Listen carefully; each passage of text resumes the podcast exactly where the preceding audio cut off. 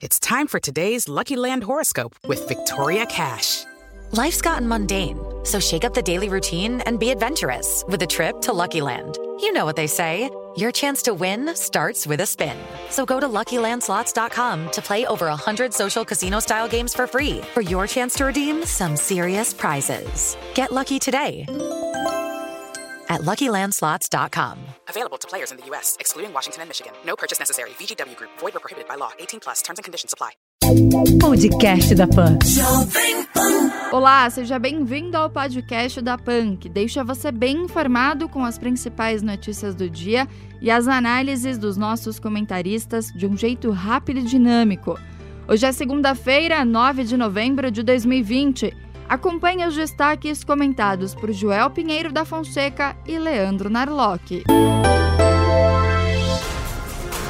Joe Biden prepara o anúncio de uma força-tarefa para combater o coronavírus nos Estados Unidos e mantém discurso de união. Nesse domingo, o presidente eleito escreveu em uma rede social: Permaneceremos unidos como uma só América, nos levantaremos mais fortes do que éramos antes que reversão nos Estados Unidos com a vitória do Joe Biden. Eu estou esperando aí pelo menos duas mudanças significativas. Uma interna, unir um país cada vez mais fraturado e com conflitos. Outra externa, retomar o papel de liderança do mundo globalizado e democrático. Vamos ver se o Biden está à altura desse desafio. Olha, todo presidente eleito no seu primeiro discurso repete essa necessidade de união. Aí a gente não tem nenhuma novidade. O fato é que esse discurso até que ele foi um tanto mais enfático, né? O Biden disse, olha, não vamos tratar nossos inimigos como nossos oponentes como inimigos, mas como americanos. Eles não são só oponentes e sim americanos. Vamos ver se de fato essa, essa, esse pedido de união vai dar certo, principalmente dentro do Partido Democrata, que tem aí muita briga, muita desunião. Líderes mundiais parabenizam Joe Biden pela vitória nas eleições presidenciais nos Estados Unidos. O ex-presidente George W. Bush, o venezuelano Nicolás Maduro, o israelense Benjamin Netanyahu, o francês Emmanuel Macron e o britânico Boris Johnson enviaram mensagens ao democrata. Enquanto isso, Jair Bolsonaro mantém silêncio sobre o resultado da votação nos Estados Unidos. O presidente brasileiro deve esperar uma declaração de Donald Trump, que insiste na tese de fraude, mesmo sem apresentar qualquer prova de irregularidade. Pois é, mesmo líderes da direita nacionalista mundial, como o presidente da Hungria, o primeiro-ministro de Israel, como na Índia, todos esses países já foram parabenizar o Joe Biden.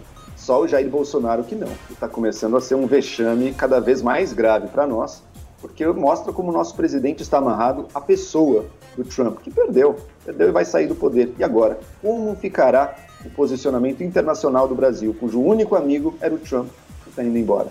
Olha, eu, eu acredito que o, o, Biden, o presidente, o novo presidente americano, não está lá muito preocupado com o Brasil, se o Brasil já reconheceu a sua vitória uh, ou não. Está preocupado sim com o Trump, que o Trump, uh, afinal de contas, reconheça essa vitória. Uh, não vai fazer grande diferença no longo prazo se o presidente Bolsonaro fizer essas congratulações agora ou daqui dois, três dias. O importante é a consistência. Né? O presidente tem que sim manter uma boa relação com os Estados Unidos, apesar dessa mudança de, de político. Ministério da Saúde chega ao quinto dia sem atualizar sistema que apresenta os dados oficiais da Covid-19 no Brasil. Já o consórcio da imprensa mantém a divulgação dos resultados, mesmo com falta de informações de alguns estados, e revela que o total de óbitos passa de 162 mil. Estados Unidos voltam a bater recorde diário com 125 mil casos da Covid-19. Em todo o planeta são mais de 50 milhões de registros da doença, com mais de 1 milhão 256 mil mortes. A Amapá chega ao sétimo dia de problemas no fornecimento de eletricidade. Neste fim de semana, a energia começou a ser restabelecida no estado, mas o rodízio prometido vem apresentando problemas. Pois é, passamos dias olhando para os Estados Unidos, enquanto isso a coisa no Brasil piora em diversos aspectos, né? Números da Covid aí que pararam de ser fornecidos e o estado do Amapá dias sem eletricidade. Eu quero ver quando é que um problema num estado nosso, da nossa própria população, vai nos mobilizar tanto quanto eleições numa outra nação.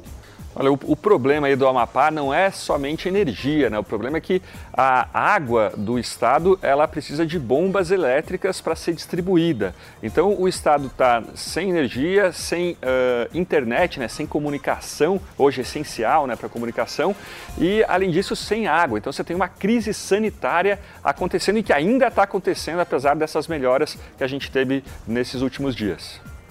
STJ vai retomar hoje os trabalhos na corte após ataque hacker. O retorno será gradual e os prazos processuais só começarão a contar amanhã. Fãs, amigos e familiares se despedem hoje da cantora Vanusa. A artista ícone da música no Brasil morreu neste domingo aos 73 anos. O corpo dela será sepultado nesta segunda-feira após cerimônia restrita em São Paulo. Luiz Arce toma posse como novo presidente da Bolívia. Enquanto isso, o ex-presidente Evo Morales prepara o retorno e pode viajar ainda hoje da Argentina rumo a Cochabamba. No Brasileirão, Atlético Mineiro goleia o Flamengo 4 a 0 no Mineirão e sobe para o segundo lugar, um ponto atrás do Inter, que ficou no 2 a 2 com o Coritiba. Palmeiras fez 1 a 0 no Vasco, mesmo o placar das vitórias. Do Bahia sobre o Botafogo e do Grêmio sobre o Fluminense. Bragantino ficou no 1 a 1 com o Santos e Ceará e Esporte empataram sem gols. Brasileiros pobres estão ficando ainda mais pobres. Essa é uma das conclusões de estudo do IPEA que mostra o aumento da desigualdade social e aponta a década de 2010 a 2020 como perdida para a economia do país. Olha, esse estudo mostra a importância do crescimento da economia para a redução da pobreza. Uh, muita gente, eh, principalmente da esquerda, fica defendendo Bolsa Família, ações afirmativas, uh, aumento de impostos aí para se combater a pobreza. E o Bolsa Família pode sim ajudar, mas o que define, o que de fato tira as pessoas da pobreza é crescimento, a economia crescendo, novos negócios, as empresas ganhando cada vez mais e contratando cada vez mais. Sem isso, não tem assistencialismo, não tem assistência que ajude, que tire as pessoas de fato da pobreza. Governo federal quer avançar no controle sobre ONGs que atuam na Amazônia. A ideia passa pela aprovação de um marco regulatório com limites para essas organizações proposto pelo vice-presidente Hamilton Mourão, que alega interesses nacionais. É inacreditável que esse discursinho está até agora fazendo eco no governo federal. São dois anos já com esse papo de que o problema são as ONGs, a soberania nacional, ONGs corruptas. Não mostraram até agora um caso Lembrando que prenderam injustamente brigadistas em Alter do Chão, foram soltos depois que eram inocentes. Lembrando que o nosso ministro do Meio Ambiente chegou a acusar o Greenpeace pelo vazamento de óleo no Nordeste, mas até agora não chegaram a absolutamente nada de concreto. Como é que a gente vai reconhecer que os problemas do meio ambiente no Brasil não são causados por ONGs? Apenas nos estados de São Paulo, mais de 500 candidatos na eleição do próximo domingo são réus. Isso quer dizer que eles respondem a crime como homicídio, violência doméstica, tortura e corrupção, mas ainda não foram condenados e por isso podem participar da disputa. Olha, um, um, fenômeno aí já bastante estudado e muito triste da política é que ela atrai geralmente os piores da sociedade. Então, criminosos, uh, pessoas que querem ali uh, poder, disputa privilégios que concedidos pela disputa de poder, são atraídos pela política. Isso é assim, não é assim só no Brasil, mas em diversas democracias pelo mundo. Polícia Civil de São Paulo investigações do PCC em prefeituras paulistas de Minas Gerais e do Paraná. A facção é suspeita de usar organizações sociais de fachada para obter contratos públicos, lavar dinheiro do tráfico e desviar recursos. Há dois anos da eleição presidencial no Brasil, opositores de Jair Bolsonaro já preparam possíveis alianças. Nomes como Luciano Huck, Sérgio Moro e João Dória estariam conversando em busca de uma articulação para enfrentar o atual presidente nas urnas. E o governador de São Paulo, João Dória, afirma que o nome que vai encabeçar a chapa não importa. O que importa é discutir a possibilidade de criar um grupo para rivalizar em relação ao presidente da República, Jair Bolsonaro. É, com certeza o governo Bolsonaro tem algumas deficiências que opositores vão querer explorar. Agora, sinceramente, eu não acredito que é esses conchavos, essas conversas entre os cabeças, os possíveis nomes aí de chapa, que vão decidir isso. Cada uma dessas lideranças deveria estar preocupada em mostrar aí sim para o povo, para a população, o valor e os valores que ele traz e que traria numa possível corrida presidencial. Quanto mais as lideranças conversam, menos eu vou confessar aqui, menos eu acredito que vão nos trazer soluções viáveis.